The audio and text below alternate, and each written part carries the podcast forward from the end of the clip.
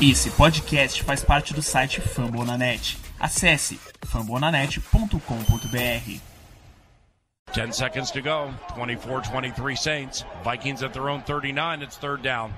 Three receivers right, Thielen left. Marshawn Lattimore 12 yards from Adam. Case on a deep drop. Steps up in the pocket. He'll fire to the right side. Caught by Diggs. Stay oh, he got loose. Oh, my God. Oh, at the 30. No. 10. Touchdown. Are you kidding me? It's a Minneapolis miracle! Stephon Diggs and the Minnesota oh, Vikings God. have walked up on the New Orleans Saints. It's a 61-yard Minneapolis miracle. I can't believe what I just saw, Paul What an unbelievable play! Skull Brothers, sejam bem-vindos a mais um MVP, o Minnesota Vikings Podcast edição número 55, estamos de volta. Estamos de volta para falar do draft.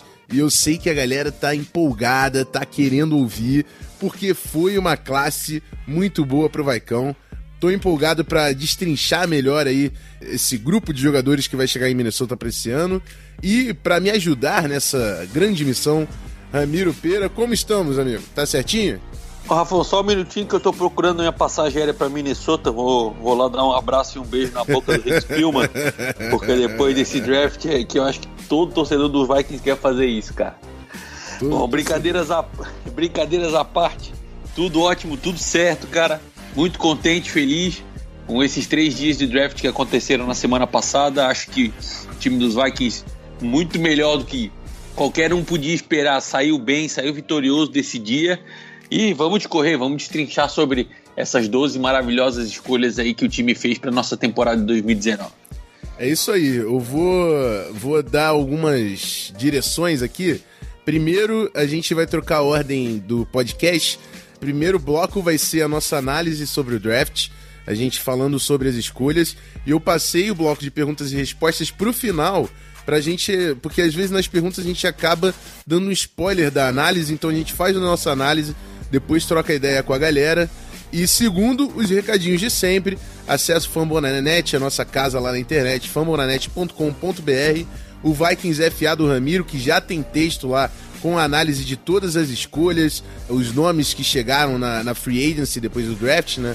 Então vale a pena também conferir. Tem todo o conteúdo lá que o Ramiro deixa o site atualizadinho. O Zona FA, que já tem análise das classes da NFC talvez quando esse podcast saia. Não, acho que a EFC ainda não vai ter saído, mas já tem a NFC lá. Também falei um pouco de Vikings, falei também das classes dos nossos rivais de divisão, então vale a pena conferir. E faltou algum recado? Zona F... Ah, o, o Twitter do podcast, arroba VikingsPod. Chega e segue a gente lá também para trocar uma ideia. Bora falar de draft. Bora pro primeiro okay. bloco. Analisar as escolhas. E é isso. Segura aí, depois a vinheta, tamo voltando.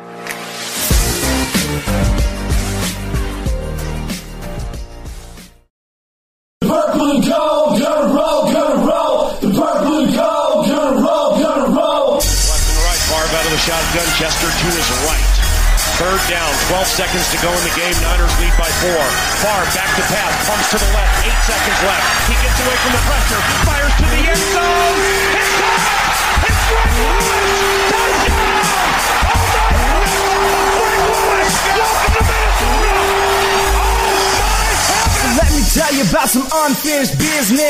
Bom, primeiro bloco, rapaziada, vai acontecer da seguinte forma: a gente vai passar pelos nomes draftados, depois fazer um, um geralzão aí dos undrafted free agents que vão participar do training camp. Eu acho importante destacar, até porque comentaram lá sobre a minha nota geral do draft, falando que tinha muita nota C e eu dei a menos. Escolhas da sexta e sétima rodada são grandes apostas. A gente não tem garantia nenhuma dessas escolhas. A gente faz sempre quatro escolhas, mais ou menos, nesse, nesse patamar. Vai vingar um jogador no draft, talvez. assim. A gente tem no elenco de sexta e sétima rodada o Steven Weatherly, o Jaron Curse, Shamar Steffen. O Vikings até tá fazendo um trabalho legal de garimpo, mas eu acho que nesse sentido o volume de escolhas no, no final da tabela foi exatamente para trazer o máximo de jogadores possível que você confia e ali no camp vai muita gente rodar. Vai, alguns vão pro practice squad, muita gente vai rodar. Até porque o número de jogadores foi muito alto, né? Então, vamos, vamos com muita calma sobre. Não dá para empolgar com os jogadores de, das duas últimas rodadas, porque realmente são caras que vão ter que ralar muito para chegar no elenco. Mas enfim, vamos falar da primeira escolha, número 18 overall, Garrett Bradbury. A gente já falou muito de Garrett Bradbury, era o meu alvo no draft. Um grande atleta, se provou no Combine, se provou no Senior Bowl. Era um cara muito sólido. É o meu jogador número um interior de linha ofensiva. Eu acho que ele chega para mudar o mindset desse, desse grupo. Na apresentação dele mesmo, ele falou que ele já, já teve um, um estágio na Lenovo, né? E durante a carreira universitária. E ele falou: Não, quero ser jogador de futebol americano, quero fazer minha carreira na NFL e depois eu quero virar treinador, porque eu tenho que estar perto de football guys. É para isso que é aqui que eu me sinto bem e é, é aqui que eu sinto que eu estou explorando as minhas virtudes. Então, um cara que gosta, ama futebol americano. Veio também a entrevista falando que o próprio coach Patterson, né, o nosso técnico de linha defensiva, assistindo os prospectos de Clemson, no tape de Clemson contra NC State, ele foi, bateu na porta do, do Zimmer e falou: Vem cá, você já viu aquele center ali de NC State? Vocês estão ligados no cara? Que ele tá castigando a galera lá de Clemson. Clemson teve três jogadores da DL na primeira rodada, né? Então, é um cara com muito potencial que che chega para ser titular. É um cara com um nível diferente. Esse aí realmente chega para pegar primeiro time e estabilizar o, o interior da linha. E eu quero saber de você, Amiro. O que, que você achou da seleção do Bradbury? Tinha o Jawan Taylor também no board, né? Mas tava caindo. O papo é que ele tava com uma lesão grave no joelho. Enfim, o que, que você achou da escolha 18 do Vikings? Oh, Rafa, eu vou compartilhar aqui pro pessoal que ouve o, o podcast da minha angústia, da minha aflição no dia do draft, porque a gente estava com, a, com o pessoal ali da, da vanguarda no, no Skype conversando, fazendo a, a, o acompanha do, do draft e o meu o meu sinal aqui, como eu estava vendo na TV, ele estava uns 5 segundos ou 10 segundos na frente do pessoal que estava vendo via streaming. Então eu sabia da escolha do Garrett, do Garrett Bradbury, eu queria berrar de feliz e de contente e eu tive que ficar quieto, calado, porque ninguém tinha visto ainda e estava todo mundo esperando sair a informação. Mas mais ou menos para poder externar o quão feliz eu fiquei com essa escolha, porque aquilo que a gente já vem batendo e discorrendo ao longo de, de, todo, de toda a pré-temporada e no finalzinho da, da, temporada passada, quando a gente já começou a falar e pensar também sobre draft, é que, cara, é uma pessoa certa no, no, no time certo e na situação certa.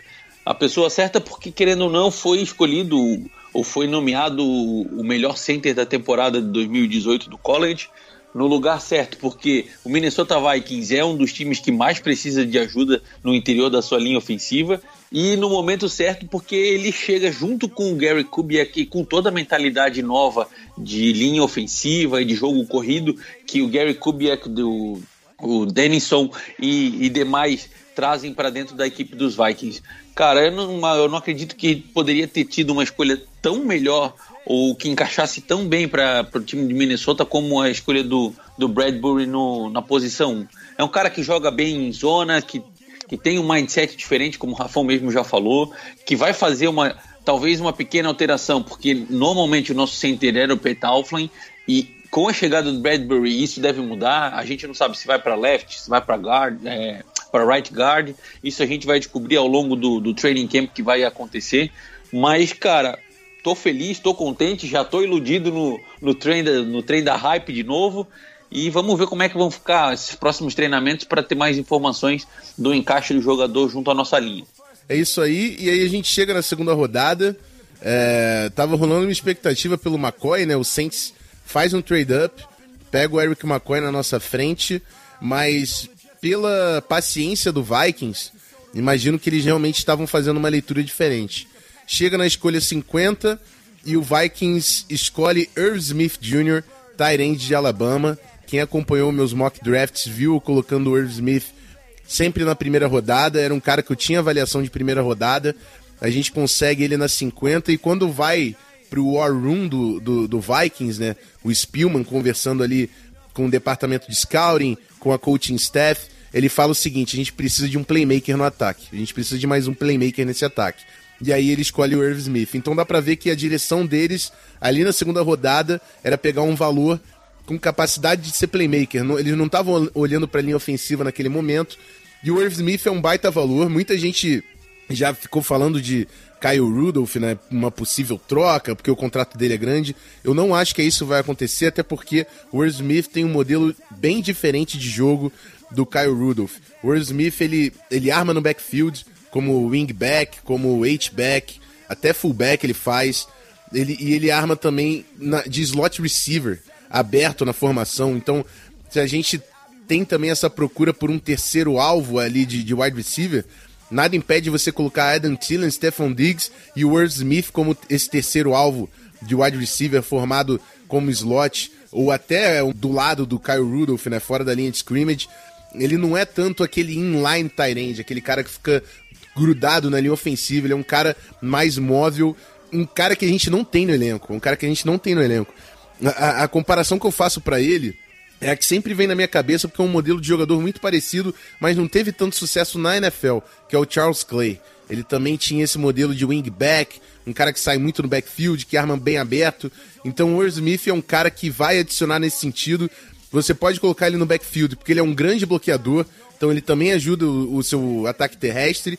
E como recebedor, é um cara muito competente criando jardas, conquistando jardas depois que tem a bola nas mãos. Então, fazendo screams, conseguindo manufaturar um espaço para ele conseguir quebrar tackles. Grande jogador, grande ativo aqui na escolha número 50. E eu, eu fiquei até surpreso, não estava conseguindo ler direito, até um pouco ansioso, a, a ansiosidade vai chegando.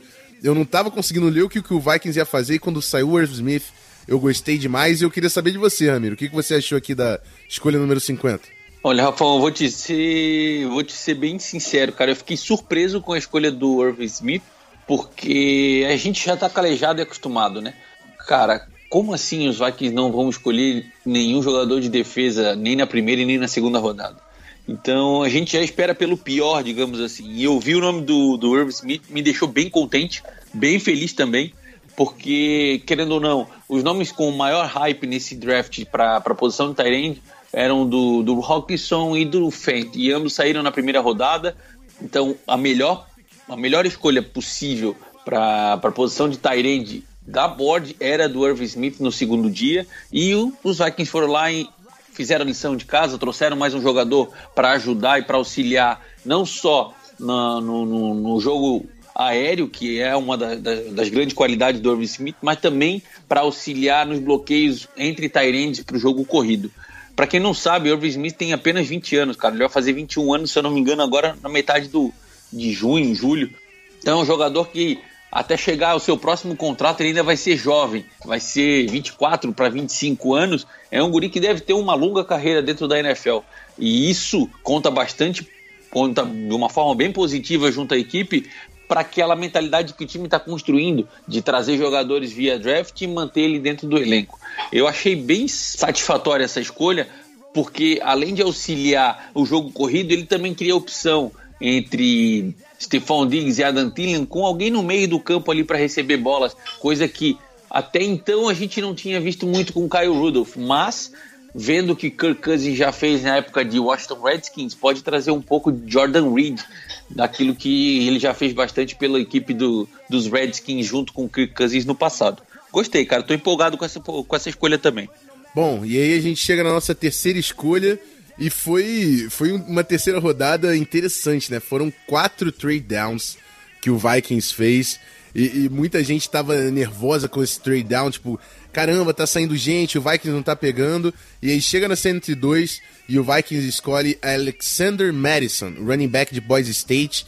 E aí e você vê a estratégia do Vikings, é interessante acompanhar aquelas ligações pro prospecto, quando eles estão lá na, na, sala com o departamento de scouting, que o Spielman liga pro Madison e ele fala: A gente gost, gostou muito de escolher você e principalmente onde a gente escolheu você que eles conseguiram fazer o trade down e manter a escolha que era o que parecia ser a intenção do cara realmente, era trazer o Madison. A gente perdeu o depth de running back com a saída do Latavius Murray e eu acho que o Madison tem muitas similaridades no jogo do Murray. É um cara grande que também consegue receber passes, é mais, é mais habilidoso em corridas difíceis entre os tackles, muito físico. É, é muito maneiro de ver o highlight do cara, é, porque ele tem uma capacidade atlética que ele pula por cima da galera e depois continua correndo. É, é uma parada absurda, assim. Então, um cara com muito atleticismo. É, é claro que ele não é o veterano, né? O Latavius trazia uma, uma presença de um veterano, um profissional que leva o seu jogo, sua rotina muito a sério. Se o Alexander Madison conseguir se estabelecer como um bom profissional da NFL, não tenho dúvida que ele vai fazer uma grande dupla com o Dalvin Cook até por complementar bastante que o Dalvin Cook. O Dalvin Cook é um cara mais de velocidade para pegar a lateral do campo e o Madison é um cara mais do cutback, mais de cair sempre ganhando jardas depois do tackle. Então, um complemento bem interessante nesse backfield.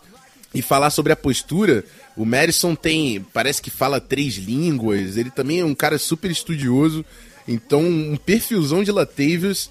É, eu acho que não era o que a torcida estava esperando, mas é um bom valor aqui também. A nota dele era de terceira e quarta rodada. Eu não assisti o Madison na minha preparação para o draft, mas pegando referências externas, eu vou muito na Draft Network, também consulto os meus grandes amigos lá do On The Clock. Ele tinha uma nota aí de terceira, quarta rodada, um bom valor aqui no final da, da terceira rodada para complementar o Dalvin Cook, que com a saída do Latavius, é, não podia pegar toda essa carga de snaps, é, é a gente ia estar tá expondo muito o Cook a uma possível lesão, desgastando o cara. A gente falou sobre rotação na linha defensiva no passado, né?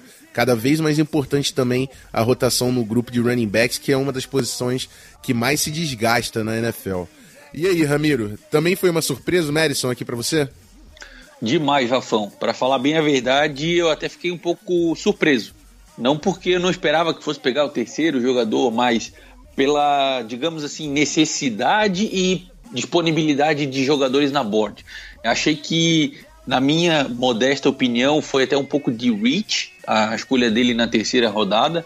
Acho que na quarta rodada, onde a gente pegou o Drew por exemplo, ele estaria ainda disponível.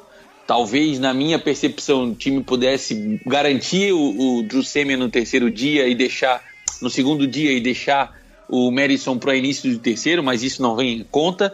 O bacana é que é um jogador que ele tem uma característica bem importante, pelo menos na época que passou por Boy State, que é um jogador que marca muito muitos touchdowns, ele é um jogador físico, que ele tem aquela pegada de poucas jardas e fazer acontecer as jogadas. Então, no ano passado, por Boise State, ele marcou 17 touchdowns com mais de 1.400 jardas terrestres.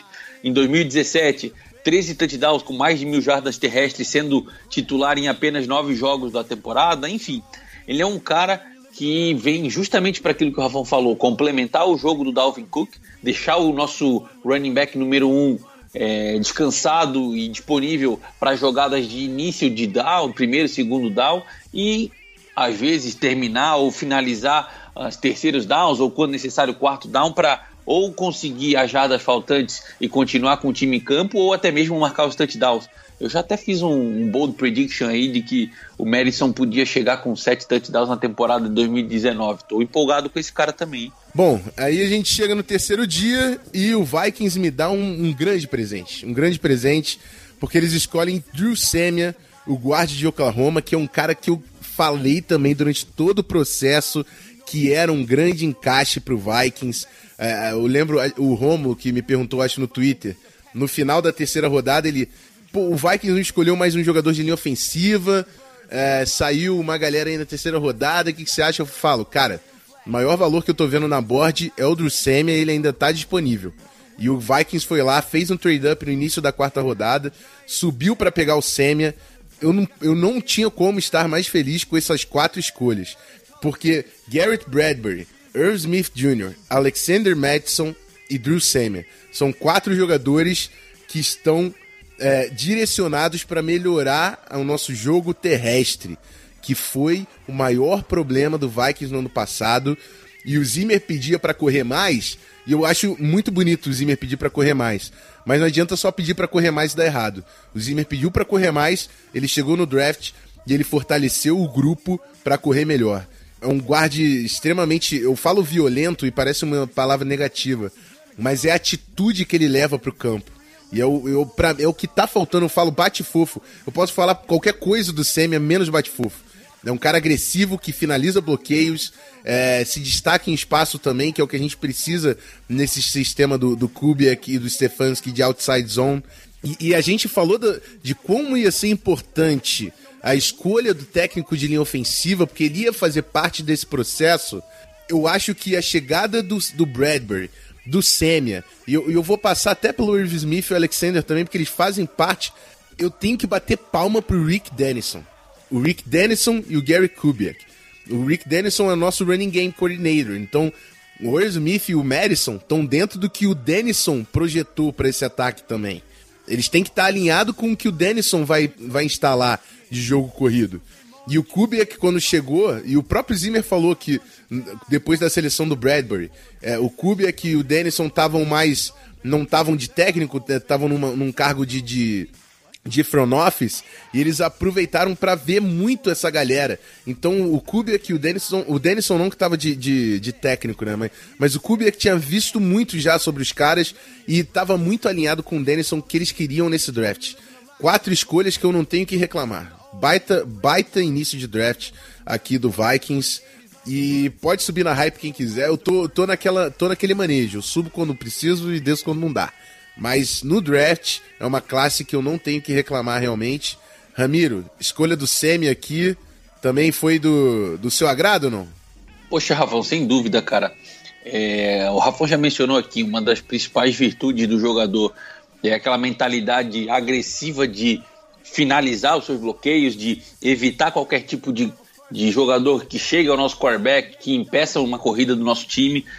Até fiz uma, uma menção, eu retuitei um vídeo de um, de um dos seguidores que eu tenho lá dos Estados Unidos que cobre o Minnesota Vikings, de um vídeo onde Drew Semia ele se, literalmente se joga em cima do defensive tackle que faz um, um, sec em cima do quarterback. Na época, no vídeo ainda era o, o, o Kyle Murray, que era o, o quarterback de Oklahoma. Ele se joga em cima do, do, do defensive tackle porque o cara não desengata do quarterback, do tipo, sai de cima do meu, do meu quarterback, não mexe com o meu quarterback. Essa mentalidade agressiva, que é o que o Rafão tanto fala, de literalmente cuidar dos seus jogadores, é o que está faltando nesse nosso time, nessa nossa linha ofensiva.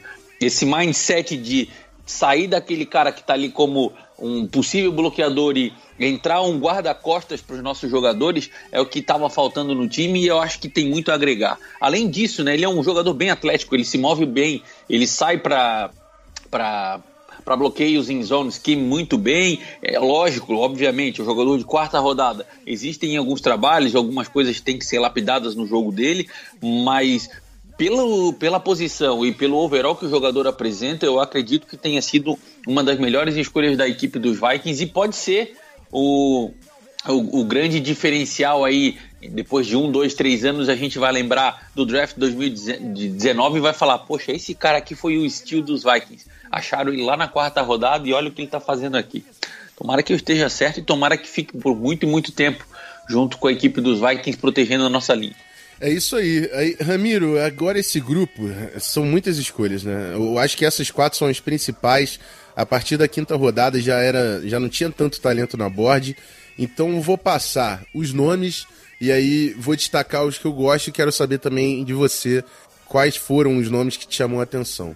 Na quinta rodada a gente pega Cameron Smith, linebacker de USC. Lembrando que todos esses nomes que a gente vai falar também estão analisados lá no Vikings FA, no site do Ramiro, tá? Se você quiser uma análise um pouco mais aprofundada desses caras. Na sexta rodada, Armon Watts, defensive tackle de Arkansas, Marcus Epps, safety de Wyoming e Oli, é, Olizamika Udo, offensive tackle de Elon. Três escolhas, né? Na sétima rodada foram quatro escolhas. Chris Boyd, o corner de Texas, Dylan Mitchell, wide receiver de Oregon, Olabisi Johnson, wide receiver de Colorado State, e o Austin Cutting, o long snapper de Air Force. Bom, desses nomes todos, quem eu gostei, quem eu acho que pode trazer valor? São várias apostas. É, acredito até que o Cameron, o Cameron Smith por ser de quinta rodada e linebacker ser um grupo que não é tão estabelecido no nosso elenco, ele é um cara com boas chances de ficar no elenco também.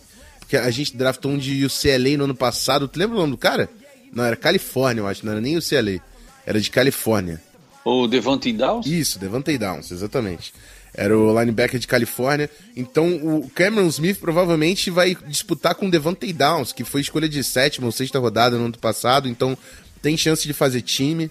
Mas quem eu gosto de verdade, falando de talento, Armon Watts, o defensive tackle de Arkansas, que é um pass rusher. Então, na mão do Patterson, é um cara que eu quero assistir. Por mais que também ele tem muitos problemas contra o jogo terrestre. Então, vamos ver como ele vai se virar. É um grupo lotado também de defensive tackle. Então, vai dar trabalho ficar no time. O, o Olissamika Udo é um grande atleta, cara. O cara é muito grande e tem flexibilidade nos quadris para conseguir baixar o, o, nível, mas é muito cru tecnicamente. Então a gente tem que saber se o Denison vai botar fé que consegue desenvolver esse cara para manter ele no elenco. O Chris Boyd é um cara que também que muita gente elogiou, eu não assisti para falar tão, é, tão detalhadamente sobre o jogo dele, mas é um cara que o, o próprio pessoal do On The Clock elogiou muito na sétima rodada, essa escolha. E o outro que eu destaco, o Dylan Mitchell, que é por produção.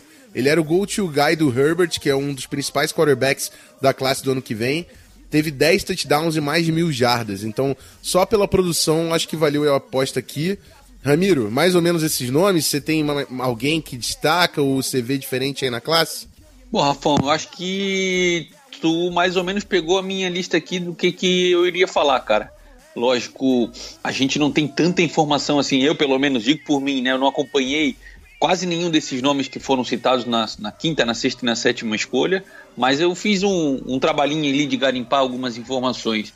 O nome do Oli Udo, que é o, o offensive tackle de Elon, é um nome que chama um pouco de atenção porque o Rafa já mencionou aqui que ele tem várias habilidades e é um cara que pode ser um bom prospecto do jeito, dependendo do jeito que for trabalhado.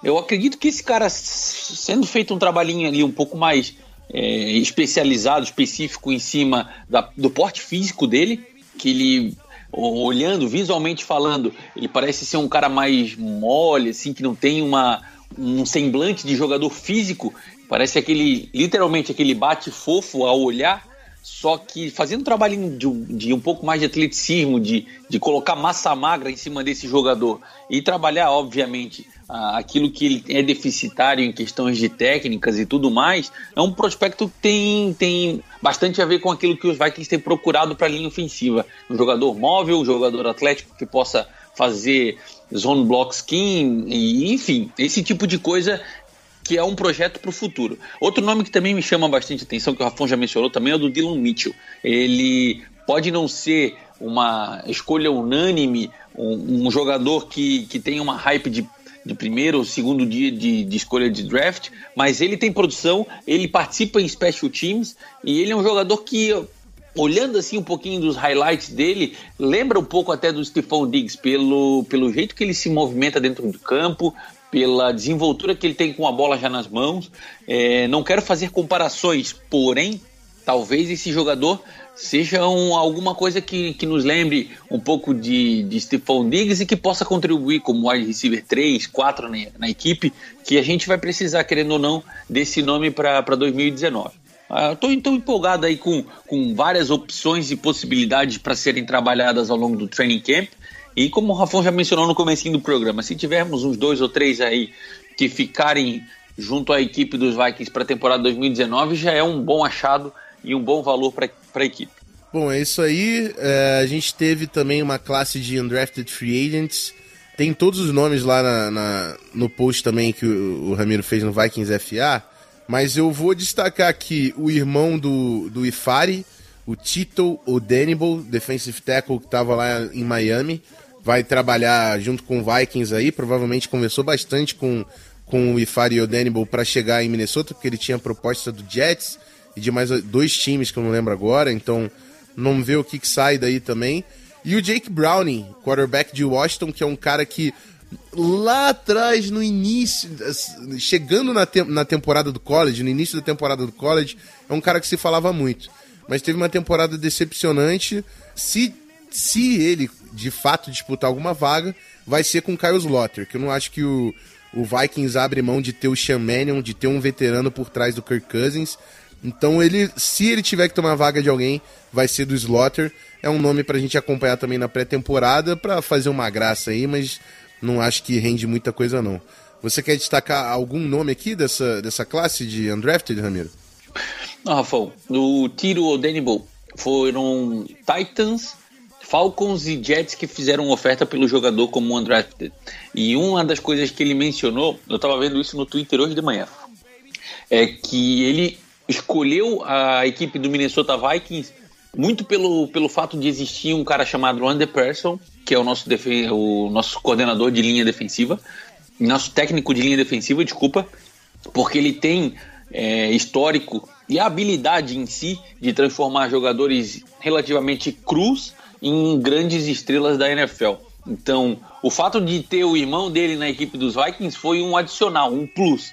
Mas a escolha pela equipe dos Vikings tem muito a ver, sim, pelo treinador que está na posição, pelo técnico que tem para desenvolver as habilidades dele, do que propriamente pelo irmão estar ali. E um outro nome que me chama até um pouco de atenção, que eu até fiquei surpreso em ser um undrafted free agent, é o wide receiver Davion Daniels, de Sam House State. Ok, é uma universidade que não tem tanta tradição, tanta tradição mas dando uma olhada rapidinho pelos highlights do jogador, é, parece um jogador bem atlético, bem explosivo. Pode ser alguém que venha surpreender aí para ficar no roster do time dos 53 ao final do, do training camp também. Bom, é isso aí, uma grande classe desse draft, principalmente ali no onde você consegue mais valor, né? Eu sempre falo que o valor tá até a metade da quarta rodada, assim, final de quarta rodada já já, já começam a se tornar apostas.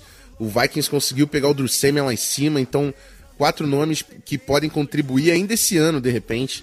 A gente vai falar um pouquinho mais desses nomes no segundo bloco, onde a gente troca ideia com o pessoal, né? Bloco de perguntas e respostas a gente volta já já. Bom,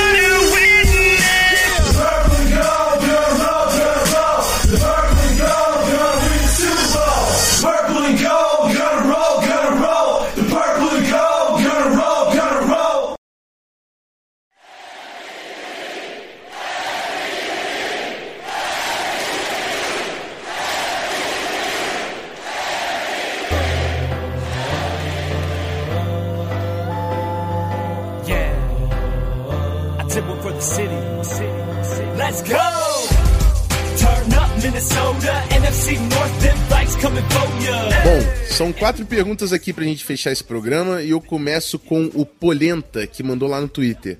O que acham desse caminhão de jogadores que vieram nas últimas rodadas do draft?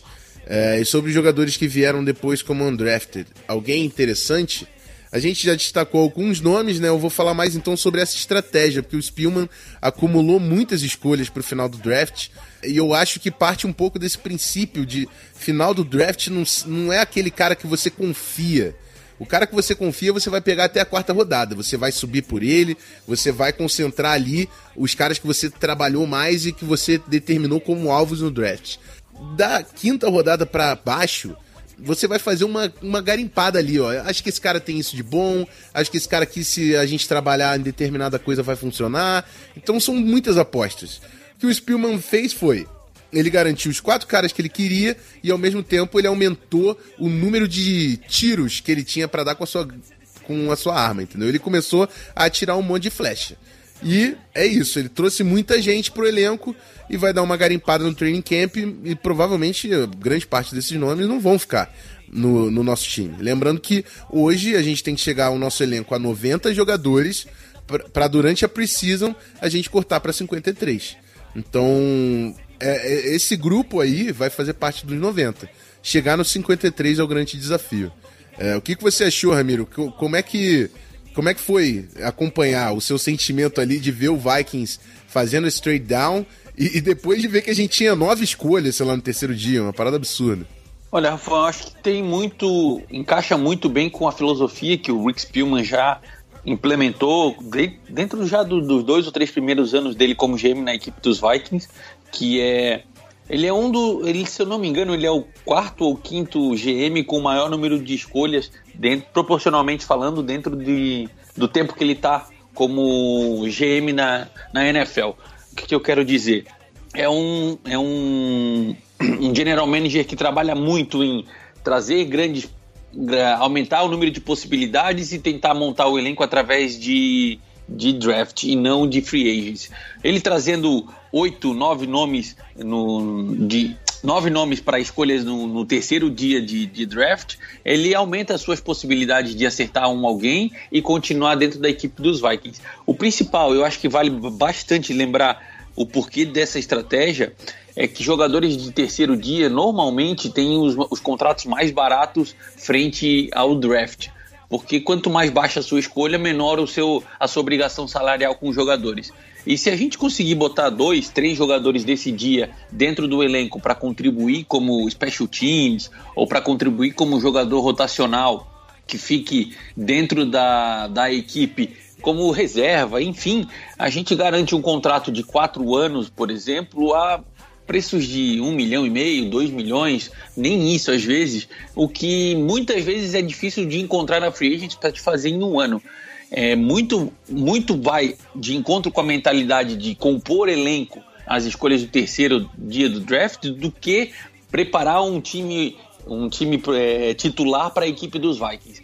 Como a gente já tem os nossos titulares garantidos com seus contratos grandes, robustos e tudo mais, via draft, via late rounds de, de terceiro dia, a gente vai compondo reservas para manutenção do time e o equilíbrio do salary cap, que é o, o grande problema que a gente tem enfrentado nessa intertemporada e que ainda está por, por ser definido, porque, para quem ainda não sabe, o time dos Vikings está com um pouquinho mais de gasto do que deveria e do que é o permitido pela NFL, e ainda vai precisar ser feito alguns ajustes para encaixar todos os salários da, da equipe na folha salarial do, dos Vikings. É isso aí, mas o Spielman também falou durante o draft que ele já tem um plano de ação para chegar ao número que a NFL permite. Então, certamente serão algumas notícias aí para a gente acompanhar com o podcast durante a off-season. É, a segunda pergunta vem do Igor Coelho. Como vocês acham que fica a distribuição do jogo terrestre? Quem vai dar mais descanso para o Dalvin Cook? É, minha opinião é que o Alexander Madison, nossa escolha de terceira rodada, vai ser o nome principal atrás do Dalvin Cook. É, por mais que o Amir Abdullah tenha sido até uma escolha de, superior, né? Foi uma escolha de segunda rodada lá pelo Lions. O Madison complementa melhor o Dalvin Cook. É um cara maior, que tem mais força, utiliza mais a força na corrida do que a velocidade. É, mas também tem uma capacidade atlética absurda. Eu falei, ele pulando por cima da galera é uma coisa sensacional. É, não sei como é que isso vai se aplicar na NFL, né? Mas é um cara que eu identifiquei realmente talento para compor esse backfield com o Dalvin Cook. Essa é a minha opinião. E você, Ramiro, você acha isso também? Você vê alguma outra possibilidade além do Madison no backfield? Olha, Rafão, eu mais ou menos entendo e projeto de que o Dalvin Cook vai ser o nosso Dark Horse, obviamente, ele vai ser o, carregador de piano da, da, equipe dos Vikings, vai fazer em torno de 60%, 70% dos snaps como running back do time. O, o Madison também entra para ser o, o, titular reserva e o, o divisor de, de snaps com ele, fazendo em torno de 20%, 30% dos snaps. E aí, obviamente, a equipe dos Vikings, além do Abdullah, tem o Mike Boone e tem o CJ Ram também no backfield. Talvez ali um dos três jogadores complementando. Obviamente o time não deve ficar com cinco running backs esse ano. Obviamente eu digo porque a gente já fez isso no ano passado e viu que não foram utilizados em praticamente nenhum snap. É, o, por exemplo, o Rock Thomas, que saiu da equipe agora, o que deve sair da equipe, ainda não foi anunciado, por conta de um problema que ele teve extra-campo. Então, manter cinco running backs no time para que não seja utilizado nem como special teams, eu acho que já foi aprendida a lição no ano passado e esse ano deve ser diferente. Mas, além de Dalvin Cook, Madison, CJ Ram, talvez ou o Mike Boone ou o Abdullah que complementem o elenco para fazer aquele aquele snap para onde o time esteja precisando de alguém descansado ou manutenção de, de placar que já foi conquistado ao longo do jogo, só precisa continuar para finalizar o, o, horário e o, o, tempo de jogo. Esse, esse tipo de, de situação de jogada para que um dos, do, dos outros running backs apareçam junto com a equipe. Bom, terceira pergunta, Eduardo Carneiro. Dentro da NFC North, qual time teve um draft melhor? essa pergunta, melhor resposta é ir pro Zona FA e ouvir o, o último episódio lá, é, o número 107, se eu não me engano, que é o recap dos drafts da NFC. Eu fiz um ranking entre, entre os times de cada divisão. Lá o meu ranking ficou um Vikings, dois Packers, três Bears e quatro Lions. Eu acho que foi isso. Eu sei que Bears e Lions ficou na parte de baixo e Packers e Vikings ficou na parte de cima. E, e, e o Packers teve uma grande classe também. Eu não sei dizer. É, é eu acho que o, Pack, o Packers talvez tenha pego. É, eles conseguiram mais potencial de talento. Mas o Vikings atendeu melhor as necessidades do elenco. Conseguiu talento atendendo às necessidades do elenco. Eu acho que o, o Packers pre precisava de mais urgência no, no, grupo ofensivo. Eles pegaram dois jogadores de defesa na primeira rodada. Senti falta de um wide receiver também para compor aquele grupo. Então eu não gostei das prioridades, por mais que tenha gostado da, das escolhas. eu também não gostei tanto das escolhas do primeiro dia, mas gostei bastante das escolhas da, da segunda rodada, do o, o Elton Jenkins e o Sternberger. Então foi uma boa classe do Packers, também considero a, a classe do Vikings muito boa. A do Lions eu achei ups and downs, assim. Achei que teve boas escolhas e escolhas um pouco inexplicáveis, assim, que não batiam muito com a minha avaliação. E o Bears tinha muito pouco ativo de draft também por causa da troca do Kalil Mack, né? Então era difícil garantir tanto valor assim. Ramiro, você chegou a acompanhar as outras classes para opinar aqui? Bom, Rafão, eu acho que o modo de pensar é bem parecido com o teu sobre, sobre as notas e as escolhas do draft da, da NFC. Eu não entendi muito bem as escolhas do, do, do, do time dos Bears, cara. Por mais que eles tenham tido poucas escolhas no draft desse ano, é, o time focando e atendendo às suas needs, digamos assim, é que ficou um pouco incompreensível. Eles trouxeram dois running backs nas suas escolhas desse ano, hum, mas eu não sei muito bem se esse era o grupo que mais demandava atenção e onde eles mais precisavam de ajuda por mais que tenha valor envolvido, que sejam bons jogadores para compor elenco e tudo mais, acredito que o time dos Bears ele já tem um, um, um certo encaixe e já tem as suas peças prontas para continuar a boa campanha que tiveram do ano passado e precisam de algumas peças ou algumas posições específicas para complementar o elenco. E atender só o, o, melhor jogador disponível e não as suas necessidades, digamos assim, é que me deixa um pouco receoso quanto à estratégia do time. Agora, falando da parte boa, de quem teve o melhor draft na NFC North, no meu ponto de vista, foi os Vikings por atender melhor as suas needs, por tratar aquilo que mais precisava para a temporada de 2019. E, obviamente, como o Rafão falou, o time do Packers trouxe muita gente boa, muito valor, principalmente nas escolhas que tiveram. Eu só fiquei com um certo pé atrás na, na estratégia de dar um trade-up e trazer o Darnell Savage, que é o safety de Maryland, para a posição número 21. Acredito que na posição de 30, que era a original deles, eles ainda escolhessem esse jogador. Mas, mas todos os nomes que, que, que chegaram para o time, até a escolha de quinta rodada, que é o Kingsley Kick, é, são nomes potenciais, são nomes bons, com bastante, com bastante tape, com bastante estudo por parte dos analistas dos Estados Unidos. Então, questão de talento e de rechear elenco, a equipe dos Packers fez um bom trabalho e tem nomes até talvez mais expressivos do que a equipe dos Vikings. Porém, na situação em que o time se encontra, eu acredito que os Vikings preencheu melhor as suas necessidades para a composição do elenco de 2019. Bom, então tá respondido. Vamos para a última pergunta aqui. Foram quatro perguntas hoje. O Alberto diz o seguinte: qual seria a situação da linha ofensiva agora com a chegada dos novos jogadores? É, ele, ele, faz essa pergunta no sentido de titularidade e brigas por posição. É, vamos lá. Eu acho que o que o Vikings tinha que fazer era trazer nomes, o ma maior número de nomes possível, porque a gente tinha tão pouco talento que não existia nem briga por competição. O, o Brian O'Neill jogou bem, tudo, ele bateu o Rashad Hill ali, e a gente já tava meio desconfiado com o Rashad Hill. E aí quem, não tinha ninguém nem pra, pra coçar ali a, a, o, o Brian Hill se coçar de perder a posição. Ele falou: bati o Rashad Hill, tô aqui.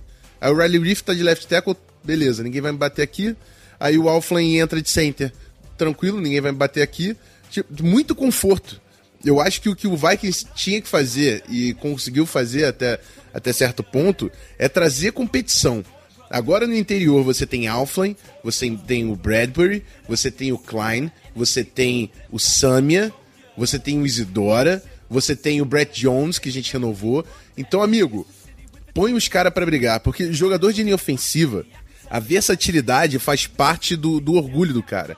Ele quer ajudar o time, ele não quer jogar numa posição específica. O Bradbury era end. Na primeira temporada na linha ofensiva, o Bradbury jogou de guarde. Aí o time precisou mais de center, ele foi para center. E se deu bem como center, mas o, o, jogador de linha ofensiva ele quer ajudar o grupo. O Alflin era a mesma coisa.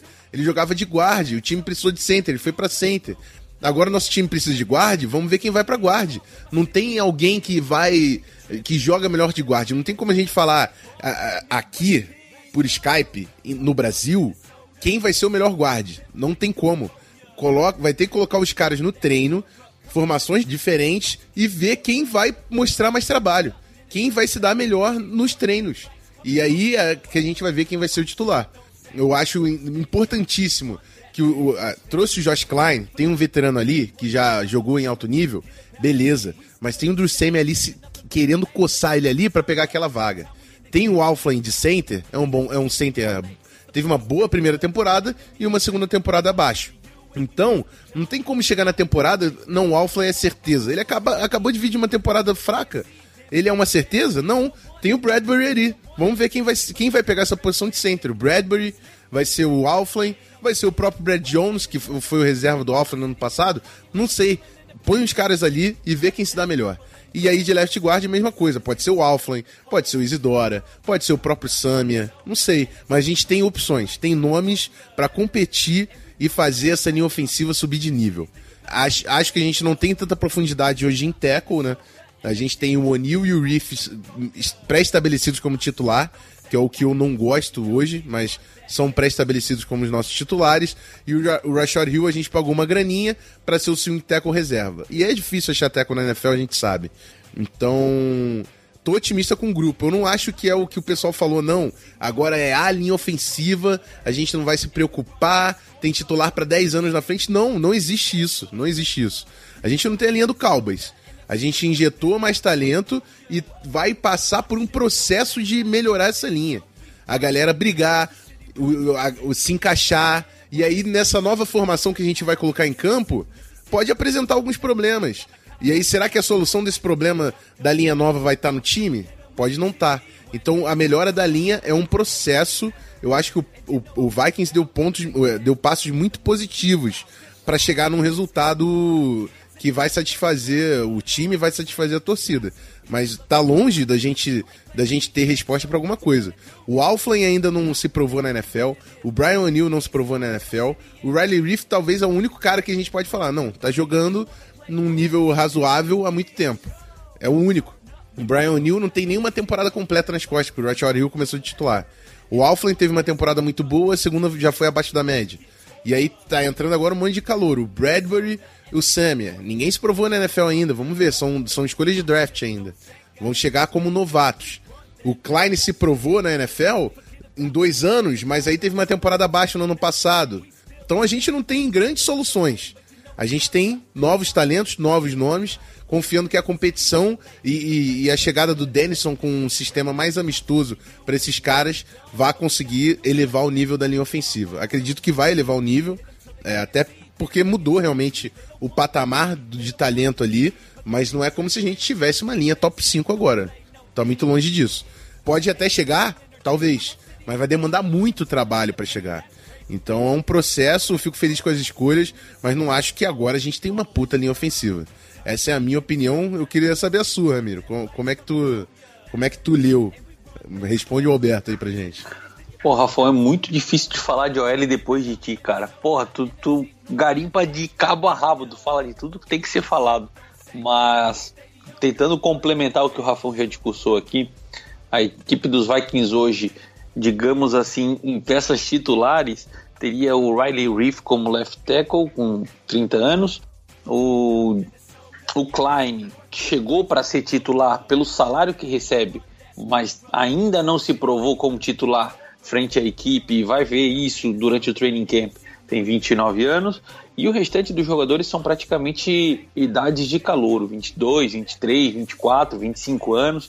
Então é um grupo muito jovem, é um grupo que ainda é, carece de uma identidade, vai ter que ser trabalhado não só as posições onde cada um vai jogar, mas também a identidade do grupo de, de linha ofensiva dos Vikings. Assim como a gente já ouve falar há muito tempo sobre a linha ofensiva dos Eagles, a linha ofensiva dos Cowboys, a linha ofensiva dos Steelers, que são a própria linha ofensiva do, do Patriots, que entra ano sai ano, troca um ou outro jogadores mas é uma linha que protege bem o seu quarterback, por exemplo, é, a gente não tem esse esse modelo, essa nomenclatura como a gente tem na nossa linha defensiva, por exemplo. Então é algo que precisa ser, antes de mais nada, construído o grupo como um todo do Minnesota Vikings de linha ofensiva, para depois a gente discussar quem é o titular, quem é o jogador A para essa posição, quem é o jogador B para aquela posição. A equipe encaixando e entrando com um top 10, por exemplo, entre as 10 melhores linhas ofensivas do, da, da NFL, já é um ótimo passo, já é um, um excepcional avanço para a equipe dos Vikings. E como o Rafão já mencionou, a chegada de nomes para possibilitar uma briga entre as posições é o que o Vikings mais precisava fazer e não fez ao longo dos últimos anos, digamos assim, de uma forma adequada. Trouxe um ou outro jogador que estavam disponíveis em free agents, mas não foi o foco principal para desenvolver a, a linha ofensiva. No ano passado a gente trouxe o Brian O'Neill e trouxe o Gossett no sexto, no, na sexta rodada, jogador de terceiro dia. É aquilo que a gente falou sobre sorte, sobre tentar garimpar alguém para ver se encaixa se dá certo. Esse ano a estratégia foi um pouco diferente. Trouxemos um jogador de primeiro dia que em tese já tem, que já chega para ser o nosso titular, seja de guard, seja de center.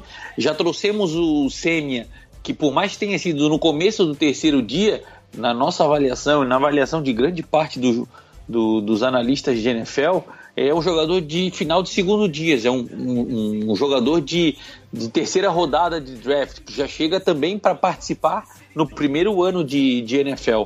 Então, a mentalidade de reforçar a linha ofensiva para trazer nomes e para fazer competição é o que, que, que agradou bastante. Agora, garantir e definir qual que é a situação do time para 2019 só o training camp, só o, a bola acontecendo e os jogadores se movimentando junto à nossa ao nosso plano de jogo para definir, para saber. Eu vou dar um palpitão aqui, vou dar um só para mais ou menos acalmar um pouco do que, que a, a, equipe do, do podcast acha. Se eu tivesse que chutar hoje a, a equipe titular do, dos Vikings, a, o time titular de linha ofensiva dos Vikings, sem nenhum training camp, sem nada, só olhando para os nomes, eu acredito que seria o, o Riley Reef na, na posição de left tackle, o Elfline na posição de left guard, o Bradbury na posição de center, o, o Line na posição de right guard e o Brian O'Neill na posição de right tackle. Hoje, só olhando por nomes e por situação de contrato e tudo mais dentro da equipe dos Vikings, chutaria esse como o grupo. Mas, cara, tá muito longe de a gente definir alguma coisa e só o training camp que vai dizer pra gente o que, que é o que, que não é desse grupo para 2019. E eu já joguei lá no Twitter que você colocou o Klein de titular, né? Coloquei o Samia lá. A carinha de quem vai roubar essa vaga do Klein. Tomara, ver. porque deve ser a resposta a longo prazo para a equipe, cara. Tomara mesmo. É, vamos ver como é que vai acontecer. Mas eu, eu acho que a atitude do Samia vai ganhar um vestiário. É, é o que o Zimmer gosta, entendeu? Na linha ofensiva. É o que o Zimmer sempre reclama da linha ofensiva, que falta agressividade. O Samia é esse cara. Ele às vezes parece até um pouco pistola, sem noção, mas você precisa de um cara desses, assim, né, pra, pra dar um. aquele instinto de, de assassino um pouco na, na linha. Então, espero ver o Samia. Por mais que não seja no título, de titular no início, para quando a galera chegar na sideline, ele tá comendo o rabo de geral lá que a galera tá batendo fofo. Odin te ouça. é, é isso. Então é isso, bora pro bloco de encerramento para terminar aqui o programa número 55.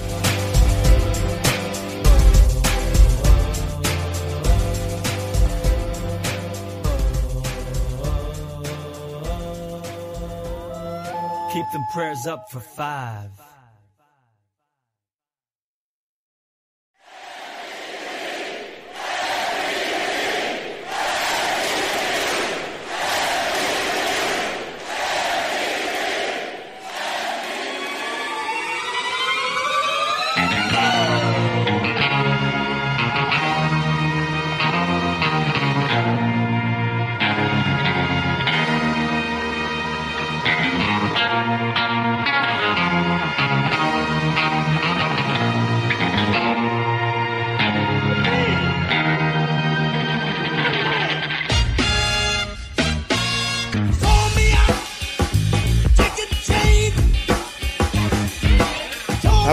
Foi um prazer é, analisar essa classe do draft aqui, junto com, com o Ramiro, é claro. Espero que vocês tenham gostado do conteúdo. Vou fazer um pedido final. Quem tiver acesso ao Spotify, segue a gente lá no Spotify. Compartilha no Instagram, no Twitter, quando sair programa. É, se você tem acesso ao iTunes, manda um, um review, um comentário com cinco estrelas. A gente Foi- apareceu no, no mais populares, hein, Rafa? Isso, cara, a gente apareceu entre os populares da sessão de esporte, foi muito maneiro, e isso é porque a galera tá avaliando lá. É, tem até um- uma avaliação aqui do mês de abril. É, o Edu2433, português ou inglês, procure, procure um podcast melhor e fale miseravelmente. Melhor podcast em. Não deu pra ler o final do, do título, mas é isso. Muito obrigado, Edu. E quem puder, chega lá e comenta pra gente subir ainda mais aí nessa sessão de esporte e botar o Vaicão lá em cima, né? Agora que a gente tá reforçado pra 2019. É isso, foi um prazer, Ramiro. Se despeça, faça o seu jabá aí do Vikings FA também. Ô, Rafão, muito obrigado mais uma vez por esse podcast, principalmente falando de coisa boa, de coisa nova para a temporada de 2019. Fazer um jabazinho rapidinho aqui para quem nunca ouviu, primeira vez, não conhece. Além do podcast, a gente tem uma página na internet www.vikingsfa de futebol americano vikingsfa.com.br, notícias, novidades, atualizações, coisas boas e novas sobre a equipe dos Vikings, perfil do Twitter, perfil no Instagram, VikingsFA underline. E é isso, cara. Bora, bora porque agora tem bastante trabalho, bastante coisa para acontecer. Ah, sexta-feira agora, dia 3 de maio, começa o Rookie Camp. Então, o- os calouros de 2019 já estão entrando em campo para começar a tirar a poeira e esse processo de, de preparação de draft e entrar de vez com a mentalidade e a cabeça para jogar futebol americano novamente. Então, a partir de sexta-feira, os novos jogadores, os calouros de 2019 já começam a aparecer dentro do, do centro de treinamento dos Vikings para trabalhar junto com os, com, com os treinadores e começar a preparar o ano de 2019. Obrigadão, um grande abraço e Skol Viking! É isso aí, rapaziada. Não tem muito o que falar, não. Até uma próxima oportunidade. A gente vai falar ainda mais sobre a composição do elenco do Vikings, como algumas intenções, alguns planos aí para 2019. Então fica ligado no nosso feed, fica ligado lá no Vikings FA e também no Twitter do podcast, no arroba VikingsPod, para acompanhar toda essa off-season. É isso. Até o episódio que vem. Skull Vikings! Fui!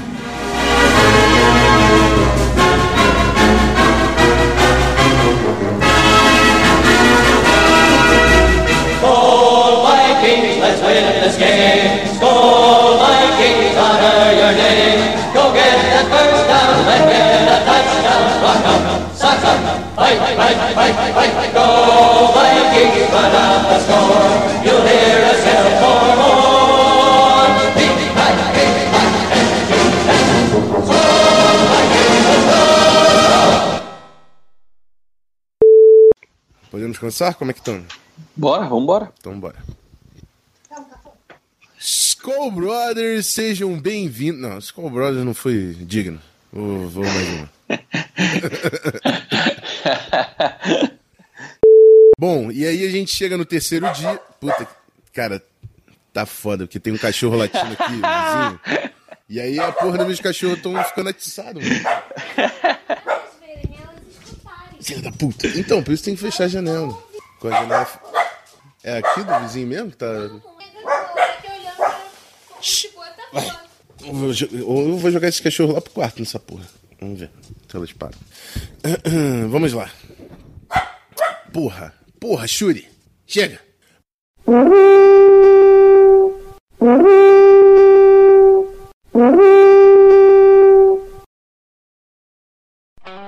Esse podcast foi editado por Megasonic Podcasts.